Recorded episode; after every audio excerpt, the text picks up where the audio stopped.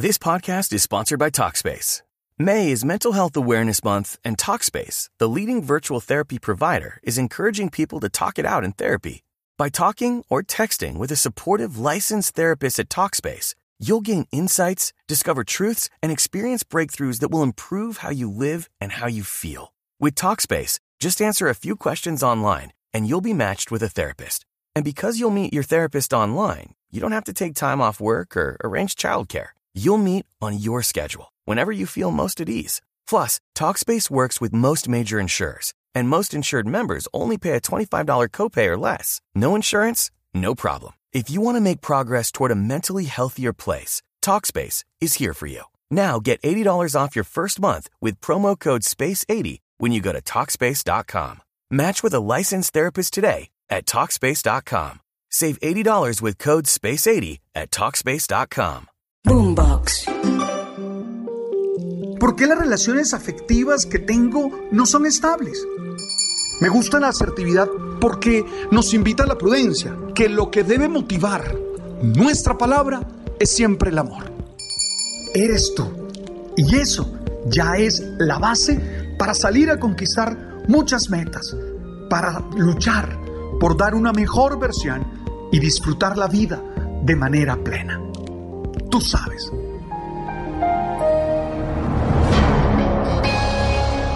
A veces, el nuevo amanecer nos sorprende con el corazón triste debido a una discusión o a una pelea con alguien que amamos y con el que no quisiéramos estar nunca disgustados.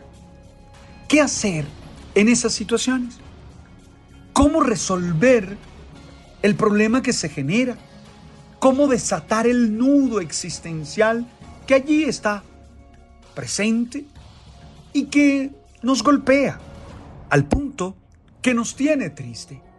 Te propongo varias claves para tratar de resolver la situación.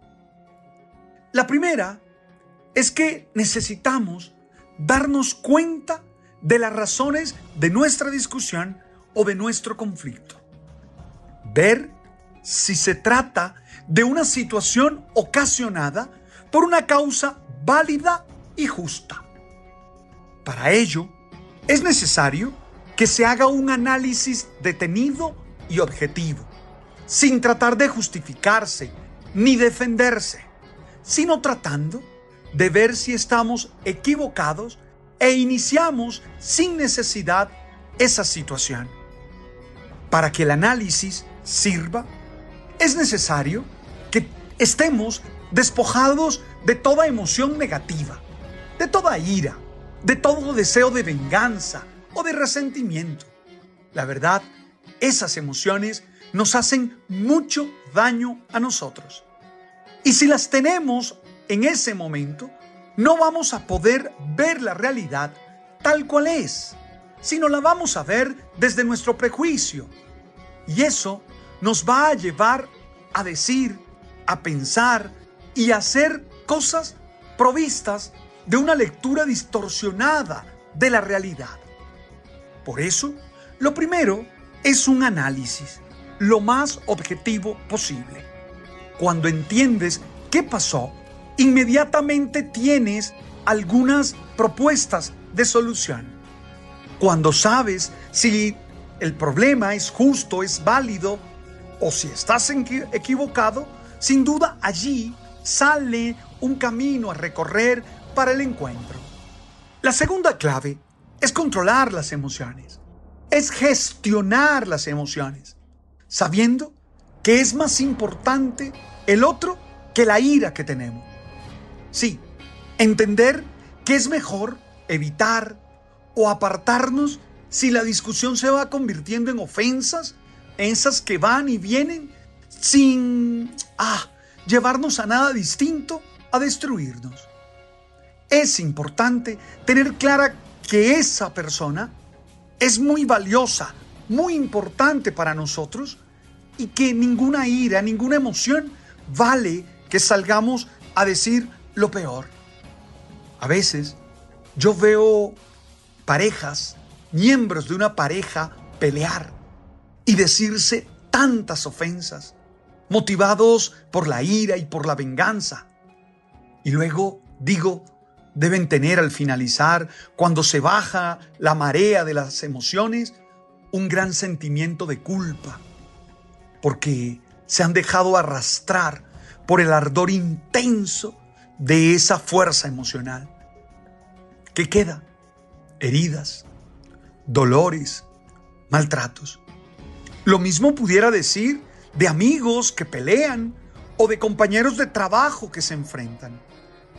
Cuando veo eso, me pongo a pensar en que si hay reconciliación, pues a pesar de que baje la marea y por mucho que uno no quiera, siempre esas acciones, siempre esas palabras ofensivas e hirientes, dejan alguna huella en el corazón. Por eso creo que lo mejor es gestionar bien las emociones y no dejarnos arrastrar por ellas y no agredir a esa persona que amamos y no decir palabras de las cuales nos vamos a arrepentir más tarde. Ahora, teniendo clara esas dos premisas, sabremos también si es necesario que nosotros seamos los que tomemos la iniciativa y vayamos y pidamos perdón. Si somos nosotros los que tratamos de reconstruir la relación, o si más bien debemos esperar un rato a ver qué actitud toma la otra persona que es tan importante y tan valiosa para nosotros. En caso de que haya sido la otra persona la causante del problema y consideramos que es necesario que caiga en cuenta de su error y quiera pedir perdón asumiendo una actitud diferente, podríamos abrir los espacios adecuados para que esa persona se dé cuenta que si decide hablar con nosotros va a encontrar un buen ambiente. Ahora, también es preciso darnos cuenta de que esa decisión no nos pertenece y que tú y yo no podemos obligar a nadie a que haga las paces con nosotros. Lo cierto es que tenemos que actuar con inteligencia, con prudencia, pero también con justicia. Esto es, no podemos comportarnos como quien compra paz, ni como el que por estar bien con la otra persona no le permite que asuma sus culpas y sus responsabilidades, pues esto nos hace volver a la otra persona irresponsable, porque no asume sus responsabilidades. Además, le hace creer que está actuando bien y muy probablemente va a continuar viviendo de esa manera y actuando de esa manera. Quien compra paz por no enfrentar un momento difícil, quien no actúa con justicia y hace que el otro entienda su error, lo único que está haciendo es preparando el próximo episodio de dificultad. Porque la otra persona al no saber qué falló, muy seguramente va a seguir actuando así y vamos a seguir teniendo dificultades serias en nuestras relaciones. La verdad, a mí me parece muy estúpido estar bravo, molesto, iracundo con quien sabemos nos ama y con quien sabemos nosotros amamos. Creo que la vida es muy corta para gastarla en peleas con seres amados. Creo que la vida nos da siempre la oportunidad de desencontrarnos, pero lo hace para volvernos a encontrar y tratar de tener una mejor relación. Cuando la gente se muere o se va lejos, pesan mucho, pero mucho pesa en el corazón los minutos que no se compartieron por estar peleados y molestos. Oye, necesitamos tener claro que amamos a esa persona y necesitamos hacer todo lo posible por tender puentes, para que no haya ninguna razón de sentirnos culpable, pues hemos hecho lo que debíamos hacer para que esa relación continúe bien. Ahora, también es importante que tengamos claro que si esa persona ya falleció, no podemos hacer nada para cambiar el pasado y debemos vivir un momento de oración, pidiendo perdón y liberándonos de la culpa.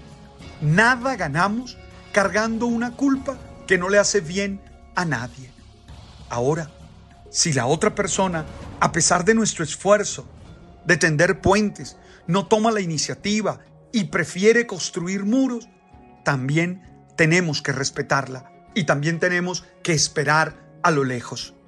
No podemos obligar a nadie a que nos perdone o a que nos pida perdón o a que construya con nosotros la paz. Para mí es bien importante la dimensión espiritual. Y en un momento de silencio, trato de entender todo lo que está sucediendo. También puedo hacer un momento de oración. Y allí pongo en las manos de mi experiencia religiosa, cualquiera que sea, a la otra persona. O simplemente en mi experiencia espiritual trato de entender qué está pasando en ella. Y sigo adelante. Yo creo que necesitamos valorar a nuestros amigos y a las personas que amamos. No nos acostumbremos a vivir peleando con ellos. Tendamos puentes. Busquemos siempre las mejores salidas, con inteligencia, con sabiduría, no regalando razones que el otro no va a valorar, no cediendo innecesariamente en situaciones que el otro no va a entender, sino al contrario, tratando de ser un buen ser humano. Gracias, gracias por estar allí y gracias por compartir conmigo este momento. Gracias por compartir este mensaje con tantos amigos, pero sobre todo gracias por estar suscrito a los canales. Ahí en Spotify en la campanita, suscríbanse, califiquen el canal, lo mismo en Apple, en Deezer. Y yo estoy feliz. Tú sabes.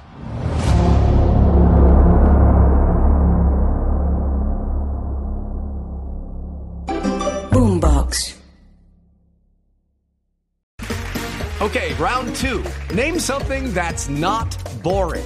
A laundry? Ooh, a book club. Computer solitaire, huh? Ah, sorry, we were looking for Chumba Casino. That's right. ChumbaCasino.com has over 100 casino style games. Join today and play for free for your chance to redeem some serious prizes. ChumbaCasino.com. No purchase necessary. Full prohibited by law. 18 plus terms and conditions apply. See website for details.